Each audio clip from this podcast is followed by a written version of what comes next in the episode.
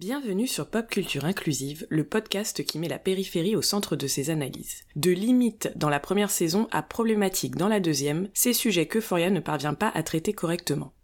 Après avoir analysé les personnages, on va s'intéresser aux tropes homophobes et à la sexualisation parfois outrancière des corps adolescents proposés par la série.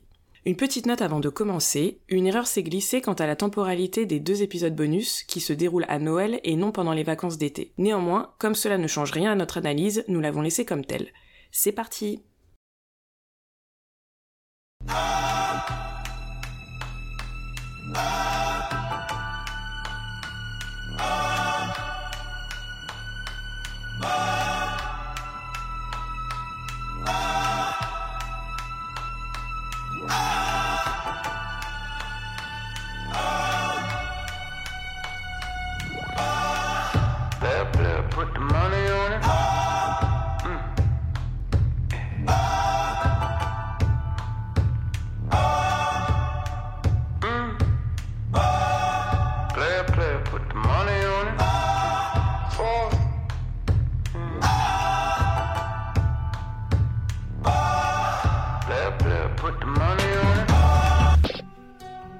Maintenant qu'on vous a en gros présenter la série, présenter les personnages, présenter ce qu'on aimait, ce qu'on aimait moins. Euh, j'espère qu'on a réussi à vous montrer que voilà, c'était une série avec des personnages quand même très complexes. Et en, tout cas la, série ne, ne comment est-ce qu'on dit shy away. Lésine pas sur ouais exactement. Ne, ne en tout cas ne cherche pas à cacher euh, les euh, actions un peu négatives ou qui pourraient nous faire juger négativement les personnages, pas du tout, sans forcément en mettre trois couches, en tout cas dans la, dans la saison 1. Euh, donc il y a quand même un, je trouve, un jeu d'équilibriste pour montrer justement bah, ce que c'est qu'être un être humain, hein, c'est-à-dire osciller entre... Euh, entre enfin qu'est-ce que ça veut dire d'ailleurs entre être une bonne ou une mauvaise personne mais oui mais en tout cas euh, ça permet une, une subtilité bah, qui rend le personnage très humain quoi. Ouais ouais ouais tout à fait. Euh, on vous a parlé aussi déjà de, de l'empathie et de la force des personnages pour nous faire ressentir de l'empathie ou non. Mais donc maintenant on va passer euh, parce que là ça va on va passer aux aspects un tout petit peu plus problématiques pour finir vraiment sur centré sur l'empathie euh, à savoir que, alors c'est des éléments dont on vous a déjà parlé, mais dont qu'on va beaucoup approfondir cette fois-ci. C'est-à-dire qu'on va bah, vous parler d'éléments qui sont limites dans la saison 1, mais qui sont euh, carrément problématiques. Hein. On va pas. Ne, ne, mâchons pas nos mots. Carrément problématiques euh, dans la saison 2. Alors on vous a un petit peu parlé déjà de la saison 2, mais Kim, est-ce que tu peux un peu nous en reparler, peut-être nous dire l'histoire si histoire il y a d'ailleurs? Je saurais même pas retracer vraiment une histoire parce que finalement, pour moi, l'histoire, c'est de nouveau, euh, on reste normalement sur, sur, la tranche de vie, mais déjà, on retrouve les personnages pendant le nouvel an. On, est arrêté sur, à la fin de la saison 1. Jules est parti, Roux est resté. Euh, on a le final de la saison 1 qui est, qui est magnifique. On repart sur une soirée, Jules est de nouveau là. Alors, on a les deux épisodes. On a les deux euh, épisodes spéciaux qui sont, euh, qui sont hyper, hyper bien, mais qui expliquent pas vraiment. Euh, qui sont dans la suite. Ouais, voilà. qui expliquent pas vraiment le boom, il y a une fête. Même par rapport à la rentrée, c'est bizarre. oui, voilà, on, on sait plus trop. Mais du coup, là, on reprend sur le nouvel an. Oui, c'est qu'il y a 4 mois dans pas, le vent, Ce qui fait pas sens. imaginons que les deux, là, c'est les mois de vacances. Je sais oui. même pas si ça se part, comme ça aux États-Unis, mais. Euh, Ils ont plus de ça, je crois. Mais bon, bref, dans tous les cas, il y a, y a, un trou dans le temps. De la rentrée à décembre. Il y a, y a une, ouais, il y, a une ellipse. Mais pourquoi pas après faire une ellipse temporelle, tu vois. Mais, mais du coup, là, c'est hyper mal expliqué parce qu'on retrouve Roux dans un. Enfin, avec son ami Fez, du coup, son, son ami et son dealer Fez. Euh, elle est avec ne veut pas l'amener. Mais oui. ça n'a aucun du sens. coup, enfin, elle, est défoncée complètement. Enfin, elle se retrouve dans des, trucs de ouf. Enfin, mais tu sais pas pourquoi. Tu sais pas pourquoi elle en est arrivée là. Au début, moi, quand j'ai regardé la saison 2 pour la première fois, je me disais mince, c'est probablement parce que j'ai pas vu l'épisode de Roux mm. et de. Enfin, j'avais vu l'épisode de Roux, mais pas celui de Jules. Et je me suis dit ah bah ça doit être expliqué euh, là parce que là, je vois pas pourquoi on, reprend l'histoire en plein milieu euh, comme ça. Et eh bah pas du tout, il euh, y, a, rien qui est expliqué. Surtout que ça n'a pas... Enfin, un petit exemple encore qui va dans le fait qu'on a l'impression que c'est une nouvelle série avec des nouveaux personnages et c'est des personnages qui dévoluent, enfin des situations et des personnages qui dévoluent. C'est-à-dire que comme tu dis, euh, Roux se retrouve dans un, un deal de drogue, euh, bref, un deal de drogue avec Fez et tout, alors que justement on a eu tout un pan euh, de la saison avec on n'a pas trop parlé de Fez mais Fez qui est l'ami euh, dealer de, de Roux où il refuse justement où à un moment il lui dit surtout ne descends pas et elle descend et il y a un fou furieux enfin il y a le Mouse, Le- oui, le, le- le, euh, dealer pas très sympa qui se fait tuer par parce que H13 se transforme en fou furieux euh, oui. enfin voilà c'est pas pourquoi il commence à tuer tout le monde. T'es là genre ok alors qu'avant ça t'avait un espèce de ressort comique et en même temps très très cool du, du personnage. Oui. et là c'est juste il tue des gens. Voilà ok bon très bien. Et, donc- Et encore une fois, pourquoi pas une descente aux enfers? Oui mais Why du coup not? là c'est Mais là, on ok, sait pas pour bon, là, là, il tue des gens parce que parce que parce que voilà, et puis Roux qui arrive du coup, qui est là pendant le deal, alors que Fez avait mis un point d'honneur à ce qu'elle, justement, à la protéger et qu'elle soit jamais là-dedans, et qu'en plus, accessoirement, c'est une addicte, donc elle est.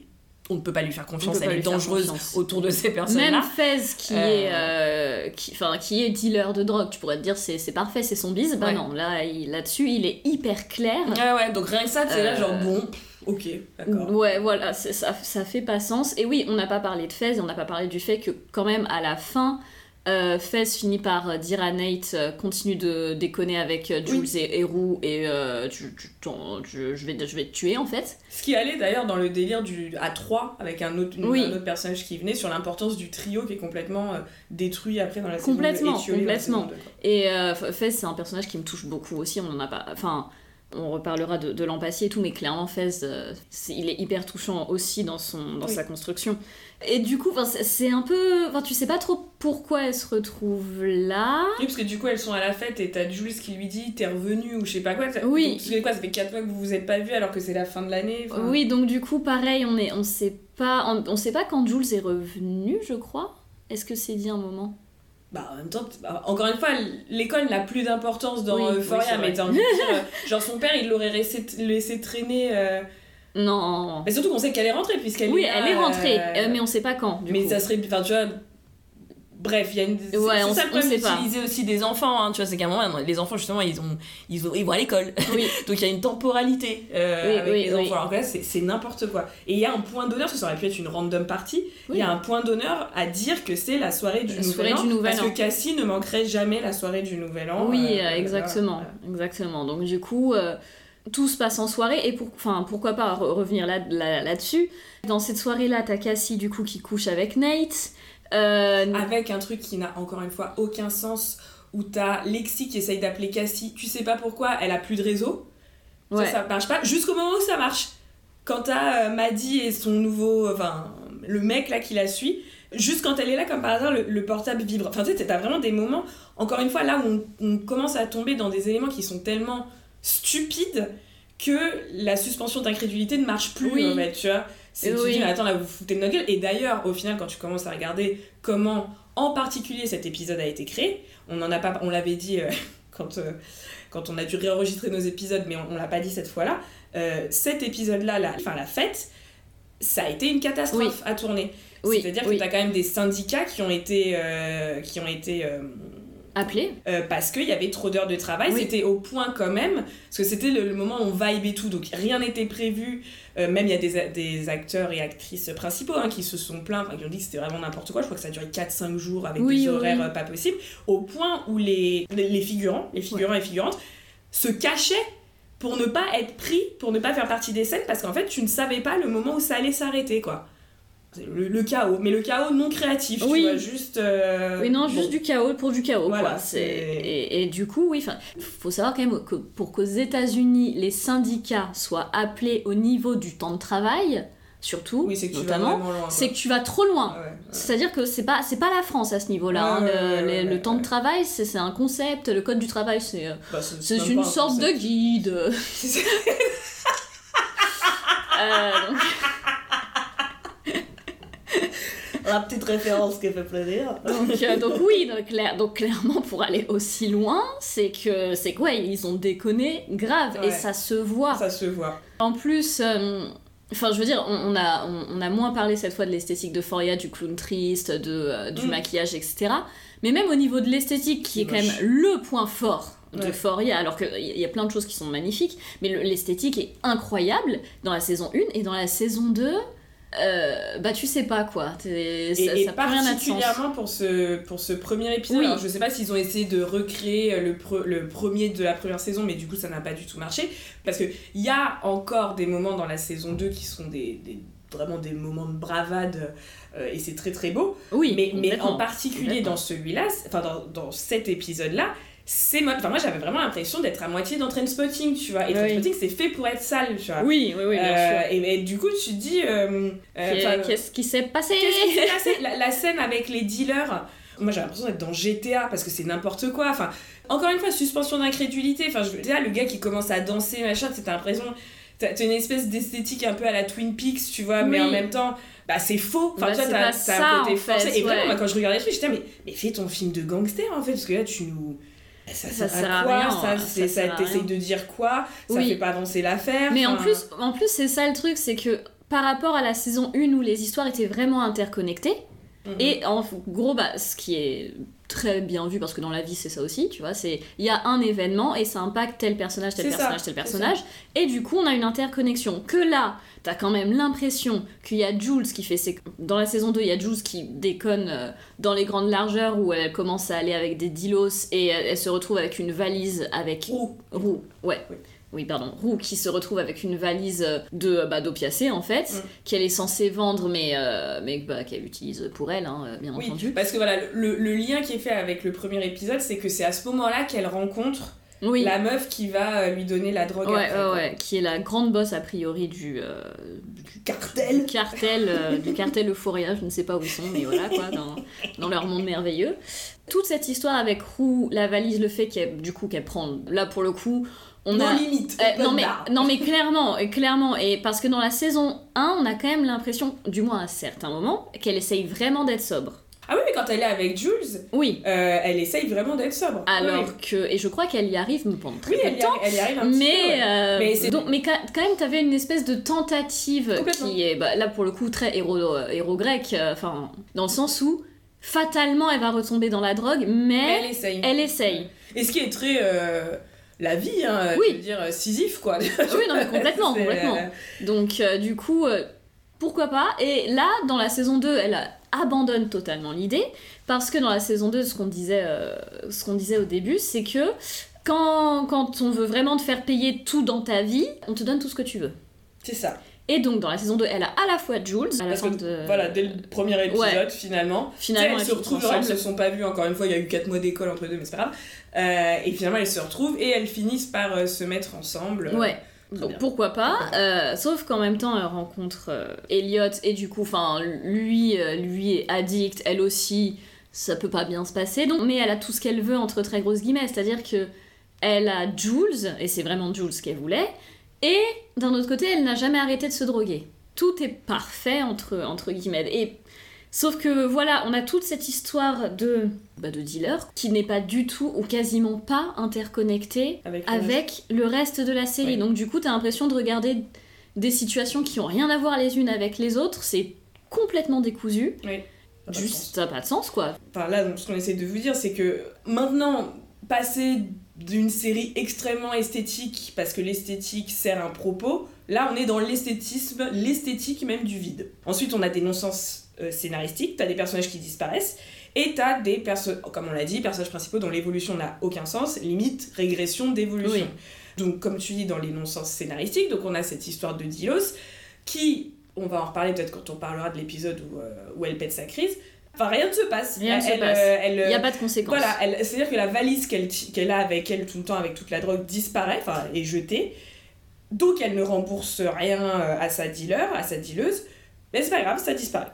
Et là vraiment, on est- je pense qu'on était toutes et tous là, des millions à- en mode mais euh, Hein euh, ok, ok. Euh, Waouh, ce bon. serait si simple la vie si. Mais encore une fois, c'est peut-être si simple quand tu t'appelles Sam Levinson, Voilà. ouais, en effet. On, en- on en Mais, reparlera, euh, mais, du coup, là, là, que là papa on il voit la... la thune derrière, j'en sais rien, tu vois. Oui, c'est ça. Euh, donc, voilà. euh, donc du coup, oui, clairement, là, on est dans les limites de ce que tu projettes sur, euh, sur quelqu'un. Exactement. Et évidemment, t'as des scènes qui sont très belles, genre la, la scène euh, déjà dans le théâtre, avec, comme Oui. tu disais, des trucs où ça casse le quatrième mur et tout, c'est très très beau.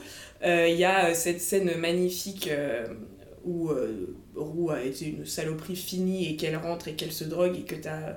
Elle arrive dans l'église avec la Prince qui, Oui. qui chante I'm I'm tired. Donc ça c'est voilà donc on reste quand même voilà c'est quelqu'un qui est, qui est fort là-dessus et qui est un cinématographeur qui est, qui est fort un cinématographe pardon qui est fort mais il y a des scènes qui sont d'un vide Oui, alors déjà les dialogues et roue narratrice il y a quand même des moments où elle où ça dit rien clairement t'as des moments où on l'a déjà dit avec Cassie ça va de, du mauvais à l'extrême mauvais, c'est-à-dire que c'est juste des paillettes pour cacher le vide absolu, par exemple avec le personnage de Jules, avec les gros plans sur elle et tout, alors que ça, ça, ça dit rien. Et le pire, bah, c'est euh, Cassie, euh, c'est hyper beau machin, là, quand elle dit ses horreurs euh, de, Oui. de, de meuf battue, là. En plus, la pièce de Lexi, du coup, qui prend, je, je sais plus combien d'épisodes, mais Deux- euh, deux, deux épisodes plans, euh, en entier. Encore une fois, pourquoi pas? En plus, moi j'adore le théâtre, donc forcément j'étais. euh, Mais ça t'arrive? Pourquoi est-ce que ça prend autant d'importance Pour, Pourquoi Enfin, casser le mur, le quatrième mur, euh, on l'a, on l'a quasiment tout le long. Mais là, on l'a de manière tellement brutale. Tu, t'es là, c'est, c'est beau, mais mais pourquoi? Enfin, et en plus, du coup, c'est sa pièce de théâtre. Pour, pour certaines choses, ça fait avancer les personnages, mais globalement, du coup, le plot n'avance pas. Pas du tout. Du coup, on a deux épisodes. C'est beau, ça a pas de sens. C'est ça. Donc les non-sens scénaristiques, il y en a plein. Le pire étant bien évidemment les dealers qui disparaissent, tu vois. Oui. ça, mais oui, bien sûr.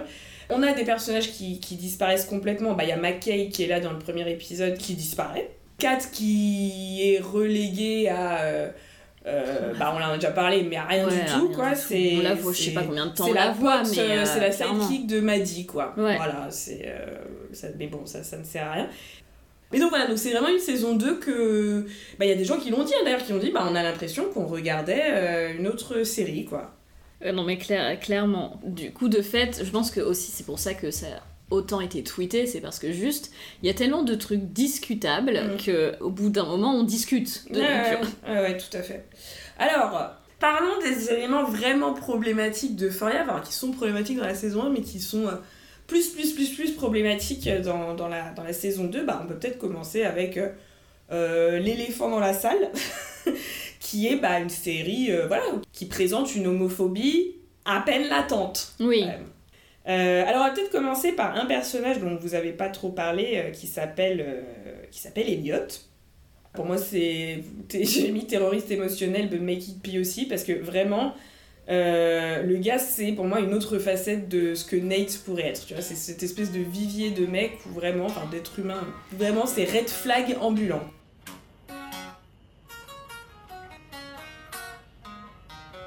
Why can't I shake the feeling that there's like something you're not telling me? I don't know. Like, why don't I trust you? Is it the face tats? No. no, it's not the face tats. Okay, what is it? C'est un personnage qui débarque, voilà, comme un peu beaucoup de choses dans la saison 2. On sait pas pourquoi, parce que.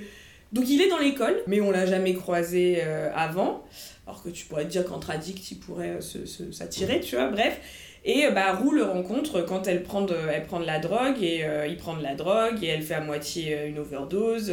Il l'aide parce que je sais plus ce qu'elle a comme drogue pour faire repartir son corps, son cœur, et, et voilà. Et donc ils restent potes parce qu'ils sont addicts tous les deux, et que du coup c'est cool. Elliot donc devient très pote avec Roux.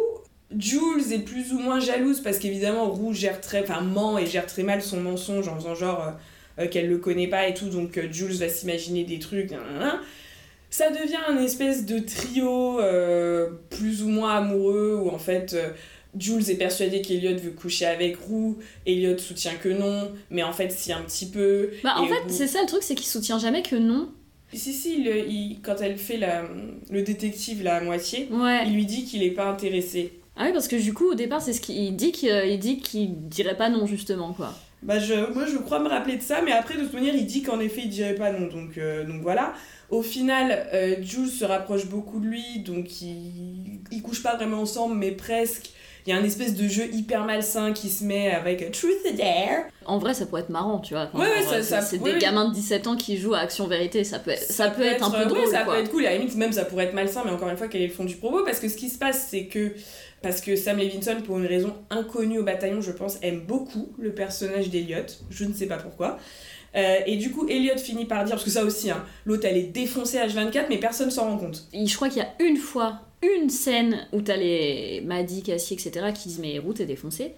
Elle répond oui, toute surtout en mode Mais c'est pas vrai Mais elle dit, bah, tu sais, comme elle dit d'habitude, à savoir, non, mais c'est juste j'ai pris un peu de weed, quoi. Ça va. Ok, ok, je rappelle. Mais clairement la nana est pas enfin elle est pas défoncée à la weed ça se voit quand même Oui, quoi oui, oui, oui, oui, oui. Bah, surtout qu'en plus, tout le monde fume ou prend un petit peu de la drogue euh, autour euh, Oui. d'elle, donc, Donc, tu sais à peu coup, près les euh, effets de, des trucs, tu vois. Enfin, elle est très forte, ta weed. Euh, et puis que sa mère non plus s'en rend pas compte, enfin bon, ok. Et donc, Elliot finit, parce que Elliot est un. Encore une fois, c'est vraiment un personnage que je pense Sam Levinson est beau, et aime beaucoup, et du coup, genre, c'est un personnage bon, entre guillemets. C'est-à-dire que c'est lui qui finit par dire à Jules que bah, Roux prend de la drogue. Donc là, c'est c'est là qu'il y a l'intervention et tout et tout. Et ce qui est absolument magique, non seulement Elliot n'est jamais puni, mais en plus, Roux lui pardonne avec sa chanson de merde là qui dure 35 minutes. Mais par contre, Jules va te faire foutre. Pourquoi t'en veux tellement à Jules et Elliot ça passe?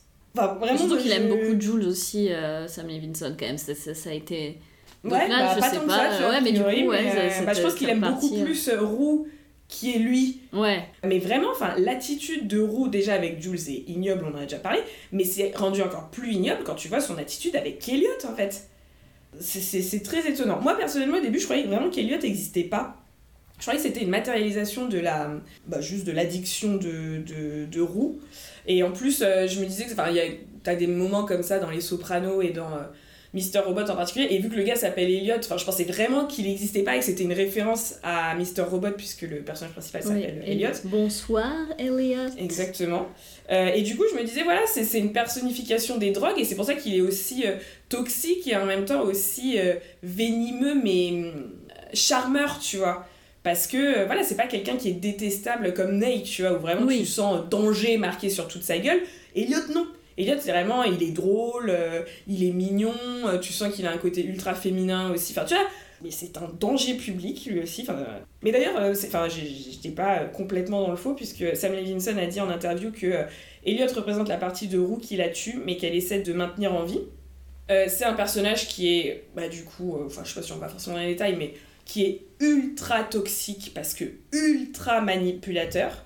Euh, Il y a quand même un moment, en gros, Jules lui parle de tous ses problèmes, on en a déjà parlé un petit peu, mais de tous ses problèmes avec Roux, où elle a l'impression qu'elle lui fait qu'elle ne la satisfait pas euh, physiquement etc et que du coup ça la remet énormément en question encore plus j'imagine parce que c'est une femme trans etc que c'est la première femme avec qui elle va etc etc T'as Elliot qui à un moment lui dit euh, commence à sortir une tirade en mode mais non parce que t'es une meuf géniale t'es une meuf nanan t'es une meuf ce qui est vrai voilà. Et à la fin il dit euh, Oh, voilà t'es ultra belle et tout. Mais bon ça tu le sais Roux elle te l'a déjà dit non?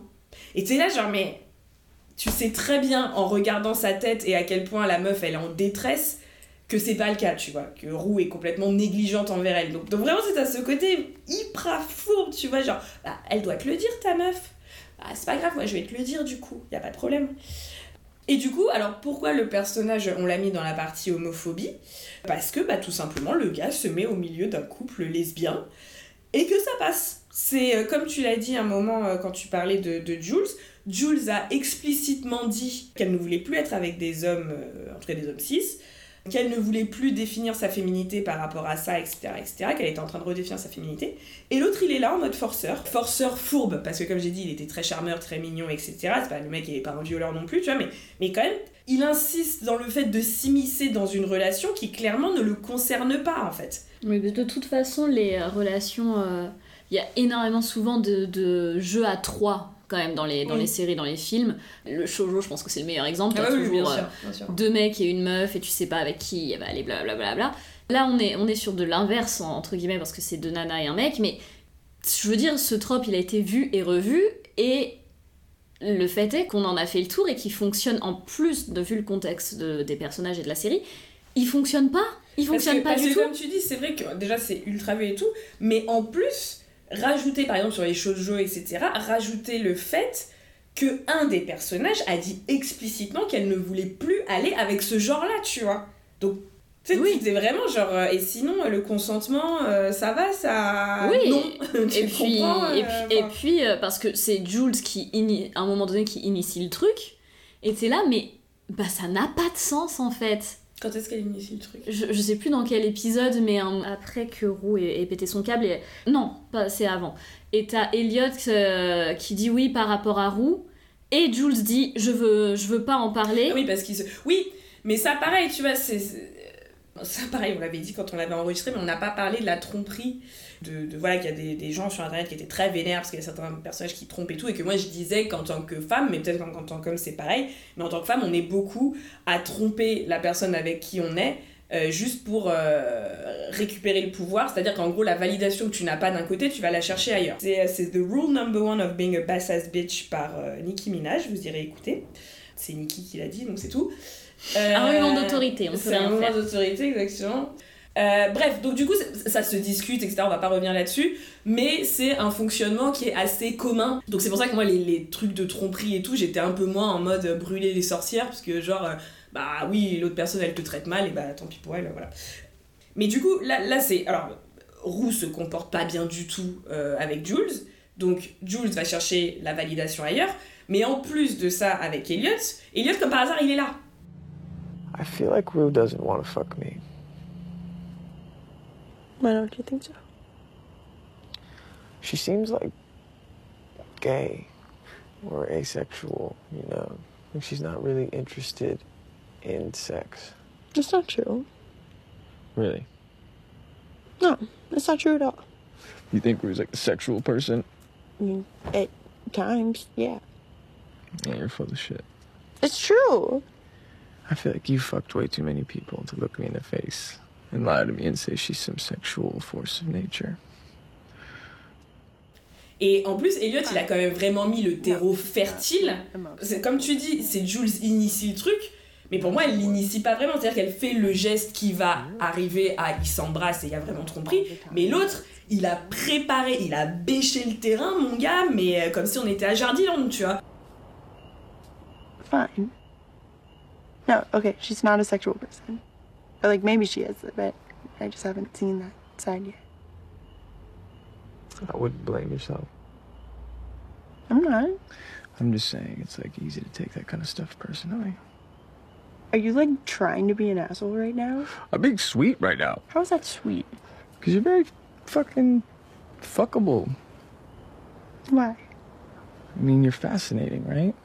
Because you're creative and you're smart and you're kind of fucked up, but you're cute and you're awkward and you're like kind of clumsy, but you're very much a whore intentionally, which is great. You know? You're like extroverted, weird, but also introverted and shy. And your art is amazing. You should hang it up at fucking MoMA. But on like a more superficial note, you have great tits. And you and Kurt Cobain have the same haircut. Which is hot.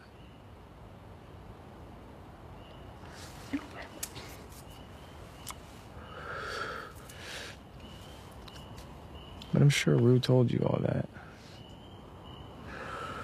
You guys are in love, right?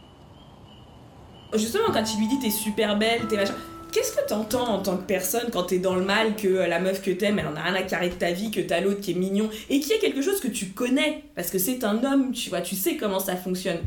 Euh, et qui est genre, ouais, t'es génial, t'es machin. Vas-y, je te montre comment on fait un cunilingus. Non, mais tu moi j'étais là, genre, mais. C'est une danse nuptiale que le gars il est en train de nous faire, tu vois, enfin vraiment. Et du coup, oui, quand elle y va, bah t'as envie de dire, enfin l'autre il attend que ça, c'est juste que vu qu'il est pas con, euh, il veut que, vraiment ça vienne d'elle, parce que comme ça c'est pas genre c'est moi qui ai fait de la merde et qui me suis mise entre, les deux. Donc euh, d'ailleurs, il y avait euh, une vidéo YouTube que je regardais où t'avais des newsletters par rapport à Euphoria où il y avait des commentaires qui parlaient de ça et qui, voilà, qui considéraient que c'était un trope homophobe la manière dont Elliot se comportait. Parce que vraiment on n'a pas besoin de ça dans les couples lesbiens et en plus t'as un jeu de truth or dare où, où, non seulement Jules et Elliot s'embrassent et compagnie mais Roux et Elliot aussi au final pour rendre les meufs jalouses. Et l'autre il ose dire c'est power play lesbien tu vois tu sais genre mais mais ta gueule en fait. Genre c'est jamais de sa faute quoi. Mais il est bon il est très bon. Je vais pas lui enlever ça il est très très bon Euh, Oui, mais c'est c'est hyper. De toute façon, il y a rien qui va là-dedans, genre. c'est power play lesbien bah non elles vont Bah, pas embrasser un mec si c'est un power play Puis lesbien oui, mon c'est c'est vraiment enfin, rendre jalouse euh, l'autre alors que, enfin. c'est malsain au C'est possible hyper malsain. En gros, elle est pas, elle est globalement, à un moment même. euh, Elle est asexuelle. Elle est, ouais, c'est ce que, c'est carrément ce que Jules euh, finit par dire. Moi, je pense que, je pense qu'elle est ace. ouais Là, ce que je vois pour le coup, c'est surtout qu'elle elle n'a pas les capacités mentales pour, euh, oui. et physiques pour euh, se dire est-ce que je suis attirée euh, sexuellement par euh, les femmes, les hommes, aucun, les deux. Enfin, c'est normal qu'on se pose la question, en effet, je, je suis, d'a- je suis complètement d'accord avec la série là-dessus. Mais du coup, ça, ça rend le truc de embrasser Elliot encore plus Encore chelou. plus débile. Tu vois, t'es là-bas. Alors attends, t'as une lesbienne et une asexuelle qui essayent de rendre l'autre jalouse en embrassant un mec. Ouais, c'est ça. Il y a rien Ouais, qui qui va. attends, en plus, une lesbienne polyamoureuse. Oui. By the way. Et au final, euh, moi, ce que je trouve en plus hyper dur, c'est que le gars devient le pilier de leur relation, en fait. Et c'est lui qui souffre le moins de, euh, bah, de l'éclatement de leur relation. Roux finit par plus parler. Elle, elle dit pas qu'elle lui pardonne euh, ou quoi ou qu'est-ce. euh, Elle lui dit rien à Jules, en fait. Non. Jules qui lui répète je t'aime et tout, et l'autre Et elle lui. Non, elle lui dit rien. qui a deux doigts de lui dire merci, salut, tu vois. Enfin, Oui. alors que. Non, mais vu, voilà, exactement, vu et sans tape. Et. euh, Alors que Elliot, elle lui parle, elle... ils essayent de sort the situation out, tu vois. Elle le fait pas avec Jules. Donc vraiment, c'est.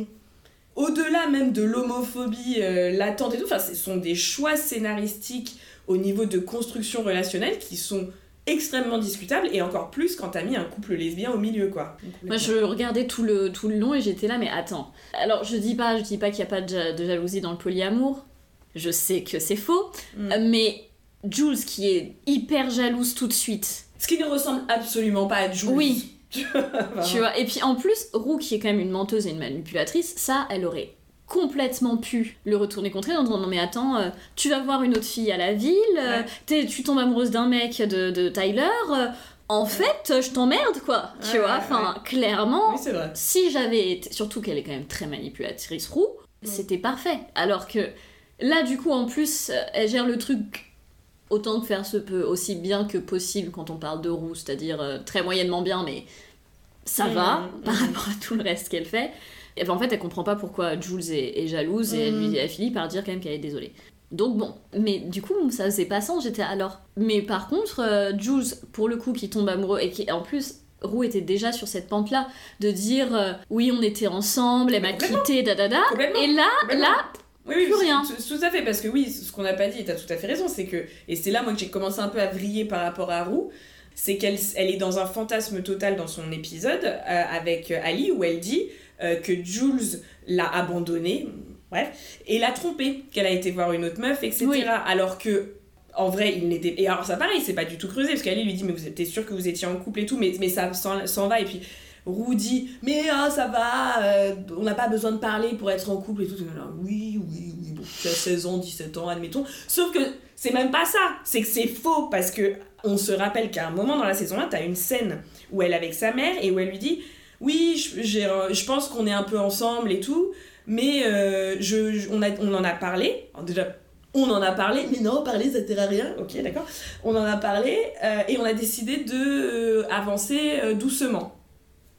Ah bon genre, non mais Qui, la meuf, où, elle s'est gaslightée toute seule, tu vois, c'est là genre, ok. Ah, mais Et- le- son meilleur gaslight, c'est envers elle-même, hein, de toute façon. hein, Ah, c'est impressionnant. Et, comme, et du coup, comme tu dis, ça. C'est. Alors qu'à chaque fois qu'elle peut lui renvoyer dans la gueule, tu m'as abandonné, elle le fait. Et là, du coup, c'est genre. Et là, Tranquille. non. Mais surtout pour quelqu'un qui, qui mytho comme ça, je, là, j'ai- vraiment pas compris. Et je me suis dit, oula, ça, ça va partir en cacahuète, ce- cette histoire. Oui. Et en effet. Et en effet. Alors, continuons avec euh, l'homophobie latente, en par... pas trop latente, en parlant de, bah, de Nate. How can I be homophobic? My bitch is gay. In top try, see a man topless, even a stick is gay. Hugging my brothers and say that I love them, but I don't swing that way. Them celebrate the trap still running on Christmas Day. Qu'en fait, en gros, il y a deux aspects. Il y a l'aspect euh, mec violent, homo refoulé, dont on va parler juste après, qui a un trope assez pénible et qui a un trope homophobe, tout simplement. Et il y a surtout la pièce de théâtre Ouais. de Lexi. Ouais, non, mais c'est clairement. Bah, c'est en fait, c'est une scène d'outing, quoi, en fait, tout simplement. Donc, euh, pour remettre dans le contexte, donc Lexi, euh, vous, vous- si vous êtes sur TikTok, vous avez probablement déjà eu le son euh, Is this fucking play about us Mhm. En gros, Lexi fait une, fait une pièce de théâtre sur bah, sa vie et donc, de fait, bah, sa sœur Cassie, Maddy, etc. Donc tout le monde. Pendant, pendant cette pièce, elle met une scène où il y a Nate et c'est euh, ces autres, les, les autres personnes qui ont du foot avec lui, quoi. Oui, exactement. Et Maddy qui fait la réflexion, euh, vous êtes tellement gay, parce qu'ils sont tous torse nu euh, en train de se toucher les uns les autres, et donc Maddy qui dit vous êtes un peu gay quand même. Et eux, bah non, pas du tout.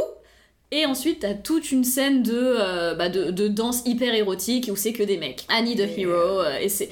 Après, cette scène est incroyable. hein, la scène est incroyable, mais c'est d'un explicite euh, sale, quoi. Oui, Enfin, c'est ça. euh, Donc du coup, on a ça- vraiment ça quelque chose. euh, dessus Ah oui, oui, complètement. C'est de- hyper explicite. Sauf que Nate, qui était déjà euh, pas très très bien au niveau de sa sexualité, là, c'est forcément il pète son câble et, et il s'en va. Et il s'en va en disant euh, c'est hyper homophobe. Et donc moi, sur la première fois que je l'ai vu, je me suis vraiment dit mais, mais toi, tu, con- Jusqu'au bout. tu manques pas d'air quand Ouais, même, hein. ouais. genre c'est hyper homophobe, bah un peu comme toi. Hein, Ouais. je- Sauf qu'en vrai, outer quelqu'un, Mais il a totalement raison. C'est euh, complètement homophobe. c'est hyper homophobe. C'est ça qui est ouf. C'est qu'on te donne une scène. Parce que on a quand même des personnages euh, queer. Enfin, t'as au moins Jules, Zero qui sont des personnages Mm. queer. Tout le monde est mort de rire dans la salle, dont. Alors après. C'est ça qui est terrible avec Nate, c'est que comme il est horrible, moi aussi Oui. j'étais contente la Ah, moi première fois aussi, que je vu, vrai. dans ta gueule, genre. Sauf que quand tu le regardes la deuxième fois avec un peu moins de- d'affect, t'es juste là, genre, c'est hardcore et t'as quand même deux personnages queer, enfin on va dire. euh, Mais bon, encore une fois, je suis pas en train de les blâmer, hein, euh, parce que je comprends vu tout ce qui les a fait souffrir, mais qui sont morts de rire aussi, tu vois, où t'es là, genre. tu- Pour avoir un peu de sensibilité sur la question, tu vois, mais, mais non. Mais non. Non, après, après je- là, pour le coup. Non, mais je les comprends, je que- les comprends, mais c'est vrai que. Moi, j'aurais rigolé aussi. hein. Même si, non, même mais si- mais, mais on est d'accord que la seule vraie conséquence que Nate a, toutes, euh, oui, toutes les conséquences négatives socialement que ça peut avoir pour lui, c'est sur ça. Et t'es là, bah. C'est ça qui est terrible. C'est que Nate, encore une fois, n'est jamais puni, si ce n'est il est puni pour sa sexualité. Parce que dans la saison 2, euh, le gars, il a tout. hein. Ah oui. C'est euh, Nate déjà, c'est un personnage Il a le beurre, l'argent du beurre et cul de la crémière, Il a franchement. tout. Il vire son père, euh, il a sa poupée Barbie, euh, il en met plein la gueule à Maddy, il lui, il lui détruit la gueule, il a le CD. Donc à un moment, tu pourrais dire quand même, euh, bon, un peu de justice. On sait que dans la vraie vie, ça se passe souvent comme ça, Oui, mais quand oui, même, ça. tu vois un petit peu de justice. Le gars, la seule fois où il se fait défoncer la gueule, c'est sur son homosexualité. Donc en gros, tout le reste, la violence, le gaslight, le- tout le reste, c'est pas grave. L'homosexualité, c'est grave. Ça va, on vous dérange pas? Je- genre, Ouais. euh, Surtout sur une série pour euh, de lesbiennes quand même au départ, tu vois. Ouais, là, ouais, bah, ouais, c'est ça, c'est ça, c'est Bon. Très bien. Ça, ça se passe bien la vie. On a quand même, il faut quand même rappeler sur cette scène que Lexi, qui est la personne qui fait la selle, est une meuf hétéro. Donc, bah moyen, moyen, hein. Et d'ailleurs, euh, donc, je, je vais juste vous lire euh, encore une fois les commentaires de la newsletter euh, Euphoria euh, d'un- d'une personne homosexuelle, du coup d'un homme homosexuel qui dit Voir la queerness de Nate jugée par d'autres, en particulier Lexi, m'a fait ressentir de la sympathie pour le personnage. Il est ridiculisé, moqué, son identité est tout le temps questionnée avant même qu'ils se connaissent.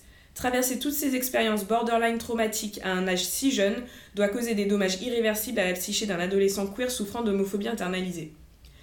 Et oui, voilà, la personne a tout dit. En plus, c'est ça qui est terrible, et, et ça fait aussi euh, écho à notre propre homophobie internalisée. C'est que pareil, moi quand je l'ai vu la première fois la scène, j'étais genre chèque, Ah ta oui. gueule et tout. Ah oui, non, Et mais j'étais si heureuse. Et quand J'étais beaucoup et- trop heureuse d'ailleurs. Tout à fait. Et quand. Mais bien sûr, et quand il dit it's homophobique, où t'es censé en rire, mais en fait t'es là genre euh, quand tu revois le truc après, t'es genre il a raison. Oui. Alors que toi ça Mais sur le coup, moi j'ai rigolé. Mais oui. j'ai rigolé. Puis en plus, je me suis dit, mais toi, t'as l'audace. C'est ça, c'est ça. Mais ce qui confirme aussi que le gars est queer parce que il est le seul à avoir remarqué au final que oui, c'est vraiment homophobe, tu vois, comme euh, bon, donc c'est aussi intéressant. C'est un élément moi que j'ai trouvé ultra problématique que pour le coup Sam Levinson n'a jamais réussi à gérer même dans la première saison et euh, voilà moi pour moi c'est vraiment un élément qui sonne hyper faux parce que bah on a un certain quelqu'un euh, qui est pas capable de sortir de sa subjectivité tu vois et que je peux dire je pense avec assez de de- d'aplomb que ce mec n'est pas queer et donc bah voilà Non, je pense pas. Franchement, là, c'est. Non. C'est assez explicite que non. Du moins, qui... ou, ou si c'est le cas, qu'il a rien compris. c'est hallucinant à quel point tu peux passer à côté ou même tu vois c'est méchant tu vois est-ce que tu essayes de nous faire ressentir de l'homophobie pour... enfin je sais, sais pas qu'est-ce que tu essayes de titiller en faisant ça? Donc voilà pour euh, la première analyse de Nate et l'outing de, la pièce et de manière générale, tu vois, c'est vraiment sur la deuxième saison, de manière générale, Nate, c'est vraiment euh, le, euh, le, le, le trope du mec violent parce qu'il est homo, quoi. And sometimes, Maddie fantasized about punching Nate. but because of who he was as a person. She was afraid he'd hit her back, especially because he was coming to terms with his sexuality. Fucking dead to me. It's like the root of a lot of violence. Bah, on en a marre en fait, quoi. Ça suffit. Il suffit. Je vous demande de vous arrêter. Je vous demande de vous arrêter. non, mais c'est vrai que c'est un trope qui est plus que archi connu. Et souvent le bully qui en fait euh, est homo. Enfin, ça, ça, ça suffit et c'est hyper, euh, hyper connu, surtout dans les médias américains, mais pas, mais pas que. Et donc sur, ce trope-là, euh, bah.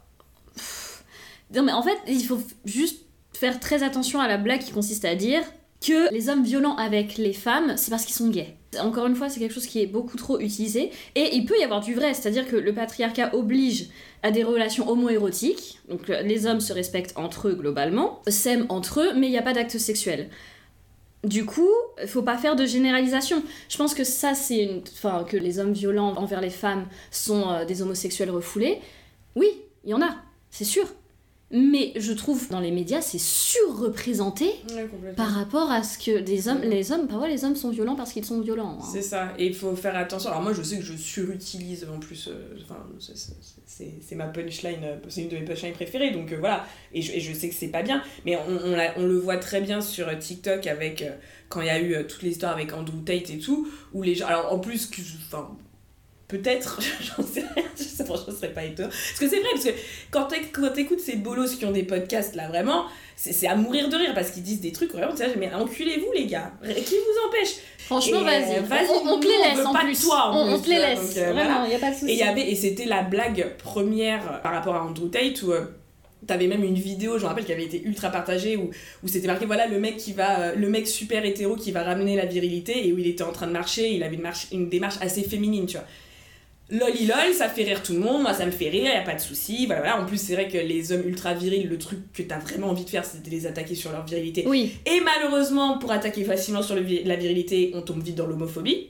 oui, bien Voilà. sûr, parce que n'importe quoi qui, est rap- qui se rapproche du féminin chez un homme, ça veut dire qu'il est gay. C'est ouais, ouais, non, mais Donc, tout à fait. euh, du coup. Voilà, moi j'avoue que c'est un truc que j'ai suruti- surutilisé et donc je- j'essaie de- d'y faire, euh, faire attention. Et comme tu dis, euh, oui, les, les- hommes sont sociabilisés de manière. euh, alors, homoérotique, je sais pas si c'est le bon terme, mais en tout cas de à aimer les autres hommes. Oui. Donc évidemment, à un moment, tu vas avoir des comportements qui, peut, qui rentrent complètement dans ce qu'on appelle l'homoérotisme. Mais euh, comme tu dis, c'est ça, ça suffit. Et en plus, ça va quand même dans le sens de dire que forcément les hommes violents euh, sont violents parce qu'ils sont homosexuellement refoulés. Enfin, tu vois, alors que t'es là, genre, bah. Les non. hommes sont violents parce qu'ils sont sociabilisés à être violents. Ouais, voilà, mais, en- plus, c'est fin de l'histoire, quoi. Oui. Je sais pas pourquoi on. Et encore une fois, c'est surreprésenté, quoi. Ouais. La dernière fois, je Moi, la dis, euh, plupart des hommes violents que je connaisse, enfin, c'est des hommes violents parce que c'est des hommes violents, tu vois. Enfin, le facteur de la sexualité n'est pas euh, prédominant par rapport à tout le reste des facteurs, quoi. Donc, Alors, ça, ça se discute, pour le coup. pas Moi, dans je- les hommes bah- violents que j'ai rencontrés. Après, euh, Bah, je quand, ai pas tous quand tu regardes, alors je, je sais c'est la blague que je faisais la dernière fois, mais les tueurs de masse, euh, on sait que l'hétérosexualité elle est ultra violente. hein. D'ailleurs, euh, c'est pour ça que ça me fait toujours rire quand ils sont là, genre ah c'est parce qu'ils se sont fait maltraiter, ils se sont fait bully. Non non, les bullies Non. ne font Non. pas des massacres de Oui. masse. Et qui se fait le plus bully en général, c'est quand même les gens minorisés, dont par exemple les personnes queer. Ce qui confirme que Bah, alors oui, oui, bah oui, vous me direz, bah si, si, il y a Jeffrey Dahmer, quoi. Et d'ailleurs, euh, on, dit, vraiment merci à Netflix pour ça, hein, c'est c'est vraiment, c'est des vrais alliés, hein, euh, au final. Euh, bon, au moins... Ok, cette série permet, si on creuse le sujet de manière un peu intelligente et un peu académique, ça permet de s'intéresser aux dynamiques entre race, genre et sexualité, ainsi que, bah oui, il faut pas le nier non plus, aux effets dévastateurs que peut, euh, prendre, que peut avoir l'homophobie internalisée. D'ailleurs, ici, notre propos n'est pas de dire que l'homophobie internalisée n'existe pas ou d'en minimiser les conséquences. Ça serait une erreur de notre part. Juste, il faut vraiment discuter de la surreprésentation de cette trope et euh, de l'amour des studios de production pour euh, la queer pain, euh, la douleur queer entre guillemets, de manière générale. Euh, donc oui, évidemment que t'as des gens violents chez les homosexuels, c'est pas ce que je suis en train de dire, hein, évidemment. Mais quand même, quand même. D'ailleurs, quand on regarde entre les féminicides et les homicides dans les hommes, les hommes homosexuels, enfin, Oui, on a, Excusez-moi, on la a balance, une euh, petite différence là, quand même. Donc, quand- encore une fois, je suis pas en train de dire que l'hétérosexualité est de manière inhérente forcément excessivement violente. Mais que du coup, la violence n'est pas l'apanage de Ah, l'homosexualité. pas comme du tout, c'est même l'inverse en fait, les gars. Comme on, comme on C'est- a l'impression que c'est euh, dans, dans tous les médias, quoi. Tout à fait. Et d'ailleurs, euh, nos amis, là, podcasters super straight et tout, qui sont ultra violents, si on les écoute, parce que après, euh, voilà, on paraît, apparemment ils sont extrêmement hétérosexuels. Bah, excusez-moi, mais euh, ça prouve quand même qu'il y a un gros problème. Vous êtes, alors, vous êtes en train de faire un, un podcast entre couilles pour dire que les femmes c'est de la merde et vous êtes super straight. Non, mais pourquoi pas? Mais si vous dites, si je vous prends au mot que vous êtes super straight, ça me prouve bien quand même que l'hétérosexualité est ultra, Oui, est ultra Et de violente. toute façon très vois, violente, enfin, C'est, c'est puis même, enfin, encore une fois, je suis pas en train de dire que c'est pas le cas de l'homo, enfin, que l'homosexualité, il y a est, complètement euh, libérée de ça oui ou quoi, c'est- pas de ça, la euh, violence qu'on impose. Tu vois le euh, porno euh, homo, tu te dis genre wouh C'est pas mieux. Enfin bon bref, ça reste un facteur, euh, la, la sexualité.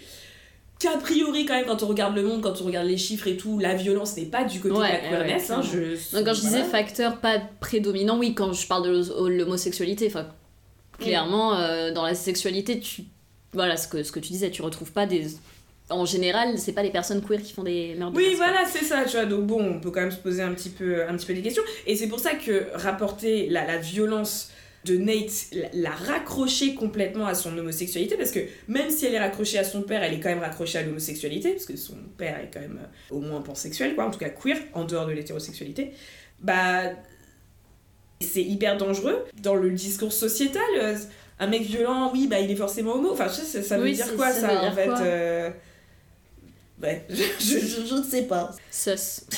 Et encore une fois, c'est un truc qu'on voit même dans des séries qui sont censées être un petit peu euh, genre euh, Sex Education, tu vois, qui est quand même censé être un peu woke, un peu machin et tout. C'est là genre bon, ça suffit quoi les gars, c'est... Enfin bon. C'est une direction qui peut être un petit peu intéressante, on en a déjà parlé par rapport au personnage de Nate, parce que ça participe à toute la complexité de euh, l'identité de Nate et, de, et toute la violence qui constitue l'identité de Nate, c'est-à-dire qu'il se construit dans l'ultra-virilité, mais en même temps, il peut pas vraiment, à cause peut-être de son homosexualité, à cause de son père, à cause de machin, etc. Donc ça, c'est très très très très intéressant. Et de, même si on sort un peu des carcans de la sexualité, c'est montrer l'impossibilité d'être un être humain, c'est-à-dire un être humain complexe, si on veut complètement se conformer à ce que le patriarcat veut qu'on soit. Le patriarcat veut pas qu'on soit des êtres complexes, et surtout pas pour les hommes. Ce sont des, des personnages, c'est des tropes monolithiques. Oui, Sauf que, voilà, rien que là-dessus, c'est intéressant. Nate, euh, c'est c'est- ouais, cette violence qu'il a parce qu'il n'arrive pas à se conformer complètement, euh, complètement à ça, parce que juste, c'est pas c'est possible. pas possible. C'est fait, mais comme le beauty privilège, comme tout le reste, c'est fait pour ne pas être atteignable. atteignable. C'est continuer à courir derrière un truc qui, que vous n'aurez jamais. Donc voilà, encore une fois, hein, je pense qu'on voilà euh, les problèmes d'avoir un mec hétéro qui écrit des personnages queer et qui sait pas trop poser les questions que se posent les personnages queer, hein, tout, tout simplement. Euh, donc ça, pour moi, c'est vraiment euh, un des problèmes majeurs d'Euphoria parce que c'est tellement in your face Ah ouais. que du En coup, gros, euh, dès bon. que t'as un peu réfléchi à la question, Ouais. ça, tu vois tout de suite en fait. Surtout pour une série sur des adolescents. Alors, je dis pas que tous les adolescents, euh, voilà, il faut faire attention au, au rabbit hole, tu vois, de TikTok et compagnie. hein. Je, je me dis pas forcément que tous les adolescents et adolescentes sont des gens ultra déconstruits et ultra queer et ultra tout ce que tu veux. Mais on a quand même l'impression, quand tu vois certaines études, tu vois que t'as beaucoup plus d'adolescents, en tout cas, qui disent qu'ils sont queer. Oui. Alors, c'est pas forcément que t'en as plus, c'est juste qu'ils le disent plus. Oui, parce qu'il y a ça. plus d'espace pour y penser, parce que c'est plus accepté avec des très très très très très grosses guillemets, parce que à peine. Donc, du coup, parler d'une génération comme ça et faire de l'homophobie crassouille, Très bof. bah fallait pas. Très bof. si je puis me permettre, euh, C'est- un petit peu moyen. C'est un petit peu moyen. Mais en plus, d'autant plus que les deux héroïnes, se, enfin, tu vois, je- je- ça va forcément attirer un public plus queer. Exactement. Donc il y aura en plus l'œil par rapport à ce genre de choses. Exactement.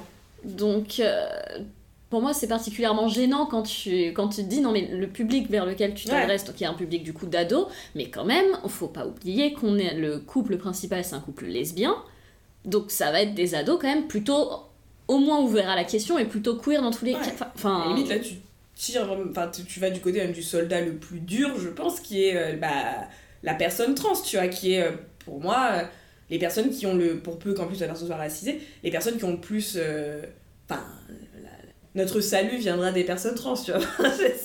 Non, mais là, tu, tu, tu vas quand même du côté de personnes qui, de fait, de par leur identité, ont beaucoup réfléchi à beaucoup Oui. de choses. Donc, du coup, tu dis qu'il euh, fallait pas aller là si t'étais pas prêt, tu vois. Franchement, genre. euh, T'attaques au boss, euh, t'es niveau 18. Oui, c'est ça, c'est ça, genre, bon. Donc voilà, voilà très, très limite. Honestly, that would be an interesting thing if there was no gay killers, which there's definitely gay killers, dude. Well, yeah. The gays kill. The gays kill. They kill it. First of all, they also slay. They slay. They fucking Yeah, slay That's hard. different, bro. Straight people kill, gay people slay. That's hundred percent. What's the straightest thing you've ever done? I killed a guy. Straight. That's very straight. very straight. It's very straight. Un deuxième, bon alors on en a déjà parlé, euh, beaucoup, même avec Cassie en particulier. Euh, mais on peut peut-être reparler un petit peu, remettre une petite couche sur la sexualité. Parce que voilà, on l'a déjà dit, il y a des choses qui étaient euh, ok et des choses qui le sont pas du tout.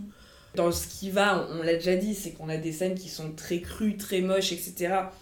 Mais qui ne sont pas dans l'ultra sexualisation. En tout cas, le but n'est pas de sexualiser les, les personnes. Enfin, même le, la scène, euh, la première scène de sexe euh, avec euh, Jules, qui du coup est quand même centrée sur son visage. Ouais. Donc, euh, enfin voilà.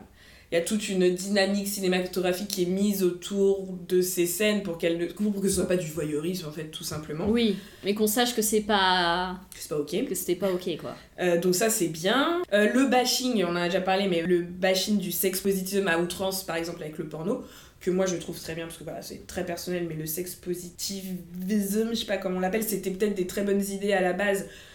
Mais vu qu'un certain système économique les a là récupérés, a mis ses gros doigts dessus, bah euh, voilà, moi je le trouve ultra problématique. Donc ça c'était aussi bien. Bah, surtout dans les séries d'ados, c'est pas toujours ce qui est montré, quoi. euh, Non, c'est euh, sûr. euh, C'est sûr. Puis ouais, la pression, la pression aussi, Mm. du coup. Donc ça, c'est ça c'est très montré aussi. Et qui était bien vu avec Maddy qui regarde du porno de bah parce que juste elle pour bien faire entre Ouais, pour bien guillemets faire, quoi, ouais. c'est de manière éducative. Euh, bon, ce qui pose beaucoup de questions quand même. Ça va que Maddy, c'est quand même quelqu'un d'à peu près bien formé euh, dans sa tête. Parce que sinon, vraiment, tu te dis genre. euh, Ouais. C'est sûr. Voilà, et alors juste pour dire, donc Augustine, la femme, s'appelle Augustine Friedzel, qui est la, réali- la réalisatrice du premier épisode d'Euphoria.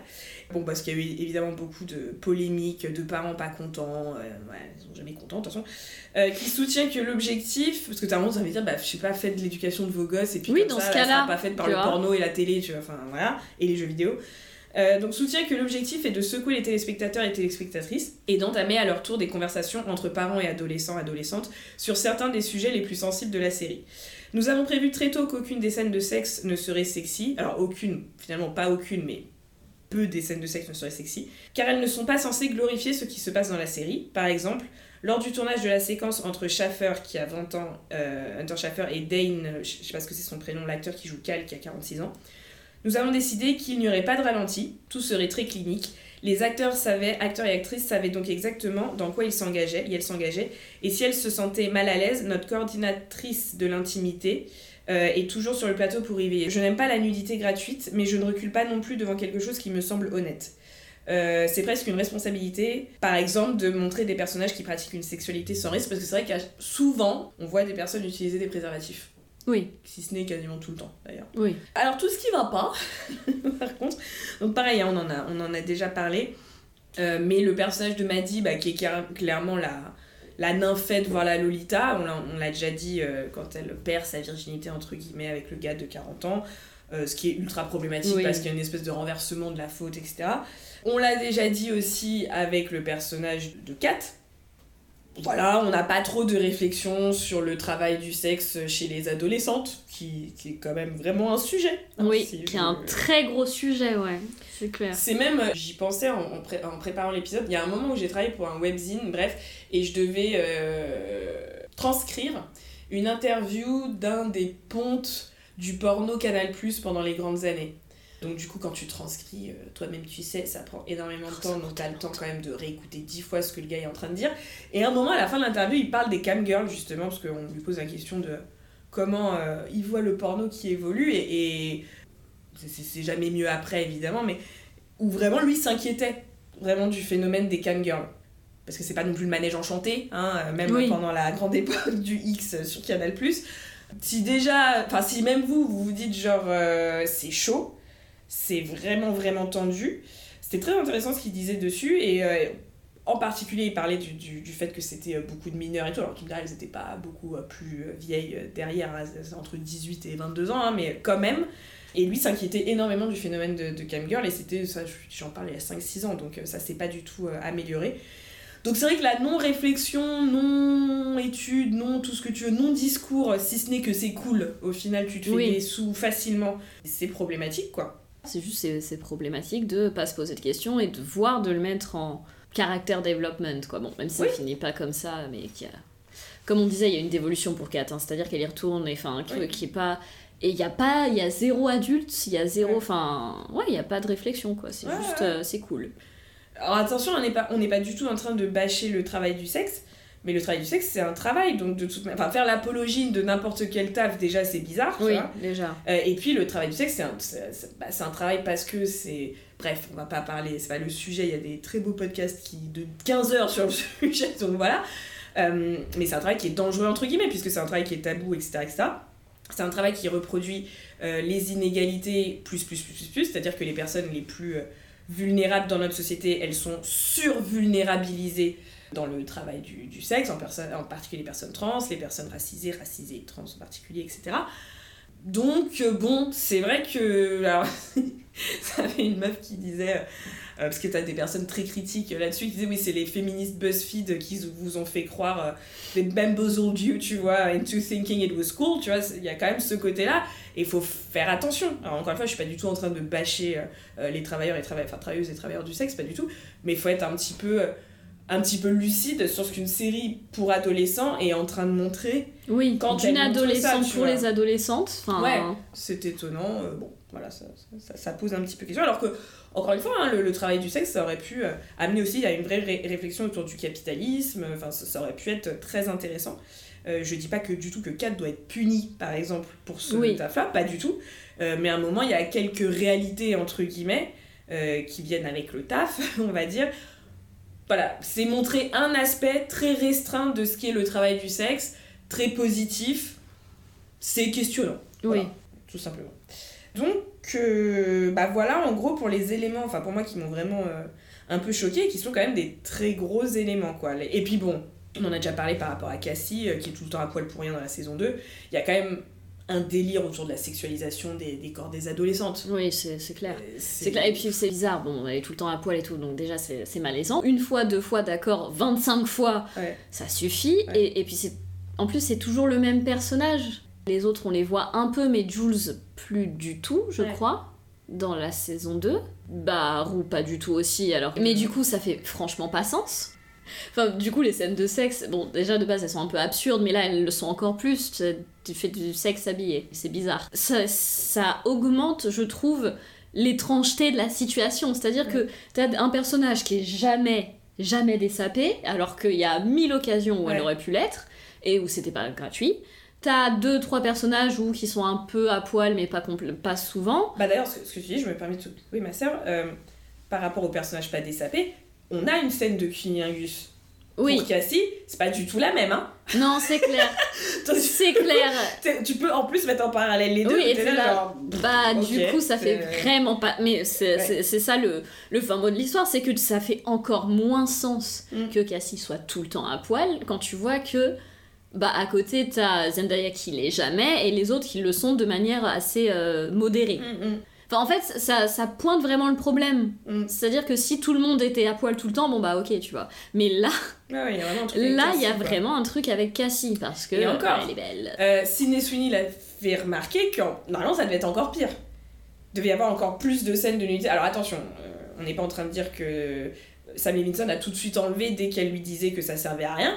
Ça devait être pire. Oui, alors que Genre, en mode. euh, Déjà, il y en a beaucoup. Il y en a, il y en a beaucoup, c'est assez malaisant. hein, C'est je- malaisant. Et j'écoutais une adolescente qui parlait de la série et qui disait euh, Qu'est-ce que ça nous dit à nous? Tu vois, est-ce que du coup ça veut dire que nous aussi euh, c'est normal qu'on se dessape tout le temps, qu'on sexualise nos corps à outrance Qu'est-ce que ça envoie comme message euh, au public euh, cible quoi? C'est euh, Oui. il y a déjà en plus assez de assez d'esthétique pédophile dans le patriarcat tout simplement. Donc là vraiment tu dis c'est fait pour des cinquantenaires ta série, c'est pour ça oui, en fait. euh, oui, c'est ça. Attends, t'as changé de public euh, Ouais, quand j'ai eu le dos préparer tourné. les petites euh, jeunes en leur disant c'est normal de faire ça, enfin tu vois genre euh, C'est Leonardo DiCaprio, ton public visé. C'est ça Ouais, c'est un, peu c'est un peu bizarre. C'est un peu bizarre. Donc voilà, donc il y a quand même des éléments qui ne vont pas. Tout ça pour vous dire, là, on a relevé un peu les trucs qui allaient pas, parce que, comme on l'a déjà dit dans notre première partie et qu'on l'a dit aussi dans notre deuxième partie, tout revient a priori dans, dans ce qui va pas d'Euphoria. Pour nous, en tout cas, ça peut être rattaché bah, tout simplement à son créateur, ce qui est normal. Hein, dire, euh, quand ça va pas à un livre, et bah, c'est en général. C'est assez, on en- là, on, je suis en train d'enfoncer des portes ouvertes. Mais euh, ça touche à l'empathie, à mon avis, du créateur par rapport à ses personnages, ce qui est assez drôle, euh, puisqu'encore une fois, c'est une série sur l'empathie. quoi. C'est vraiment euh, très ironique.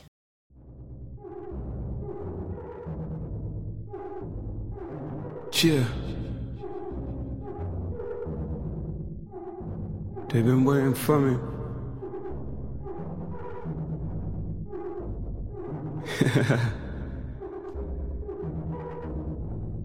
what the fuck? The fuck? Feel the morning on my face. Ain't a pill that I didn't take. Just a lifetime, Asleep when I R.I.P. Ba-da-ba-dum. Flashbacks. Relapses. Camouflage. And don't forget your hashtag.